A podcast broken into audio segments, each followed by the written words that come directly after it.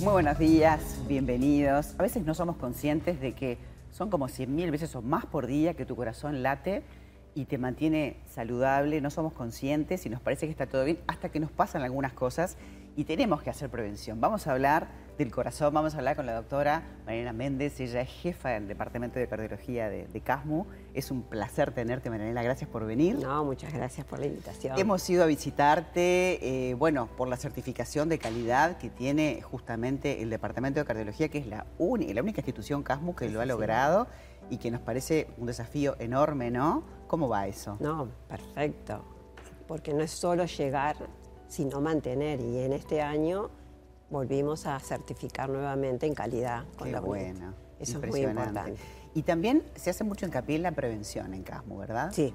O sea, la prevención primaria, o sea, de aquel paciente que no sufrió ninguna patología, es muy importante, hipertensión, obesidad, policlínicas de eso, pero además la prevención secundaria. El CASMU cuenta con un departamento que depende de la cardiología, de prevención secundaria cardiovascular, donde se atienden todos los pacientes que fueron revascularizados, con angioplastia, este, cirugía cardíaca, y es la única en su modelo que tiene un convenio con el Fondo Nacional de Recursos, en los cuales los medicamentos se les da gratis al paciente que están incluidos en eso. O sea que es muy importante y tenemos como 1.200 y algo pacientes este, que se van este, renovando. Sí, sí, son muy inquietos porque no solamente eso, hemos también hablado aquí de la aplicación, una aplicación que vamos a volver a, recordar ¿no? con un celular para justamente poder hacer un monitoreo pero a nivel personal. Contanos un poquito de eso. Claro, eso es lo que nosotros llamamos mi, mi SG7. O sea, cuando un paciente tiene síntomas, este, a veces cuando llega el médico que llama o la unidad móvil, el paciente se le fueron los síntomas. Entonces, o se le manda un holter que se coloca 24 horas y cuando el holter lo tiene, dice yo no sentí ningún síntoma. Entonces, esto es un aparatito que, que es fácil de usar, lo usa el mismo paciente, se le enseña. Es como un celular, lo trajimos y lo mostramos. Ahí está, se conecta. Los, electrodos, que son cuatro, se les enseña y se conecta a, a un celular y el paciente se hace. Nosotros recomendamos que se hagan los primeros días tres o cuatro electros basales para tener el electro de referencia del paciente. Y después, cuando tiene los síntomas. Entonces, el paciente a las 4 de la mañana tiene un síntoma, se los coloca, registra y eso automáticamente va a la central del CASMO para el cardiólogo. O sea que nosotros somos el respaldo cardiológico de esos aparatos. Está buenísimo. Eso creo que es importante porque hemos detectado, detectado pacientes que tenían síntomas y que no sabían que tenían arritmias. Pero también piensan en los niños y nos va a encantar que nos cuente de esa nueva policlínica. Ahí está. Bueno, yo creo que es importante porque nosotros estimamos que eh, la, muerte súbita cardíaca es un 65% de los fallecimientos de los pacientes jóvenes menores de 30 años. Es altísimo. Es altísimo, ¿no? Este, si bien no hay registros estadísticos, este, porque recién lo estamos haciendo, pero es muy importante. Y a pesar de eso, nosotros tenemos la obligación de disminuir esos riesgos, de prevenir a aquellos pacientes que puedan tener la posibilidad de tener una muerte súbita cardíaca. No solo a ellos, sino al entorno de los familiares de primera línea. O sea, eso es muy importante. Viste que a veces se habla de los deportistas, que decís, ay, están tan controlados, están exigidos, es cierto, pero bueno, con todo un plantel y sin embargo pasa. Ahora, ¿Qué pasa cuando no se monitorea y cuando de repente no sos ese deportista de élite, eh, sos una persona común? Claro. Este, porque a veces en los niños este, no se detecta. Por eso hablábamos de los niños y por eso quería fijarme las, escuelas 404 y 178. ¿Qué pasó allí? Claro, nosotros, o sea, se formó esta policlínica, pero no solo la policlínica que atiende a esos pacientes que, que vengan, este, sino salir a la comunidad, salir a la parte de, estudio, la parte universitaria, este, toda la parte docente, los clubes deportivos y las escuelas.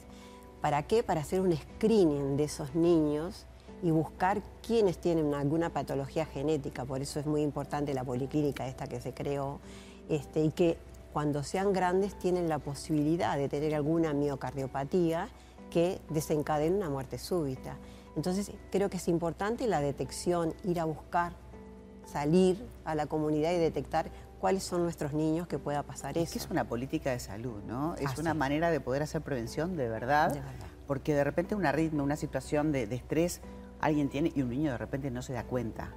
Claro. Le parece normal y natural y a veces no son normales, o sea, no es Claro, solamente no, no. acelerarse. Obviamente. ¿Verdad? No, además digo, la- digo, a veces la primera causa de, de- de una afección así de alto riesgo cardiovascular es la muerte súbita. O sea, es la primera afectación. El paciente hace una muerte súbita y no sabemos, no había sido estudiado, y nosotros tenemos que llegar, mediante esta policlínica, lo que queremos es llegar a prevenir esto, o por lo menos buscarlo. O sea, cuando un paciente joven fallece, hace un paro cardíaco, nosotros tenemos que atenderlo, tratar de resucitar, este, sacarlo del paro, pero además estudiar la causa. ¿Por qué un paciente joven paró? Y no solo a ese paciente, sino al entorno familiar, porque la parte genética es muy importante. Nosotros en la policlínica, por ejemplo, eh, primero es una policlínica de prevención de arritmias graves en pacientes jóvenes. Ese es el nombre buscamos a los pacientes jóvenes. Entonces, esta, esta policlínica es la única en su modalidad, no hay en el país.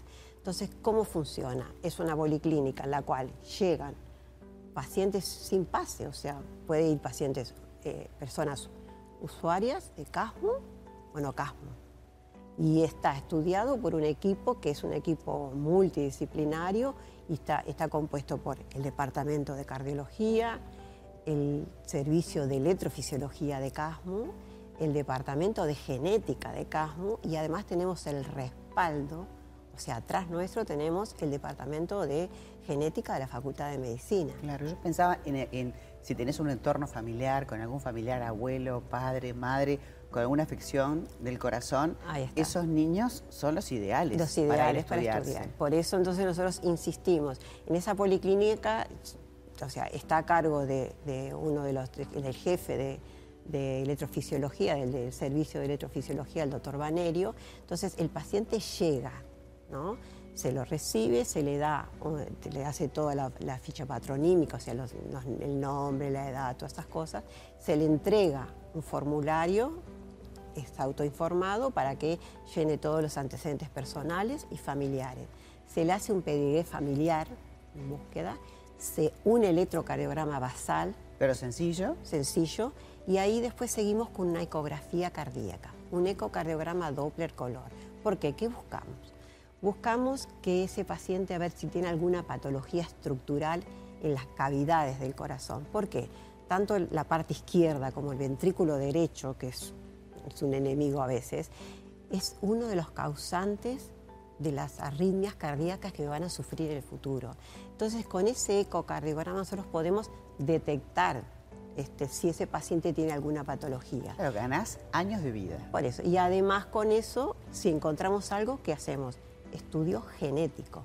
Entonces, nosotros apuntamos Y una a vez que un, un paciente, un niño con patología, ¿cómo es el proceso luego? Claro, o sea, ese niño se sigue desde el punto de vista cardiológico y hay, este, si de acuerdo a la patología y al gen que tiene, se hace tratamiento con fármacos para las arritmias, diferente tipo, Claro. este, y los cuidados que tiene que Y tener. se trabaja con toda la epigenética del ambiente, ¿no? Y creo Un que- estilo de vida favorable para justamente mantenerse y controlar en y además yo qué sé si, el pac- si un paciente fallece este pues se estudia el entorno familiar Claro. porque eh, hay una carga genética muy importante o sea Bien. que yo creo que como que uno tiene eh, lo que tiene esta policlínica de deber es cuidar cuidar a, a- a nuestros jóvenes Y a la sociedad. a la sociedad, a nuestros hijos, claro. hermanos, a nuestra familia. Son los niños, los niños La verdad, nuestros. la verdad que felicitaciones, Marianela, muchas porque gracias. no solamente eh, se ocupan de cuidar tu corazón cuando te pasa algo, con esa certificación de calidad y con un servicio fantástico,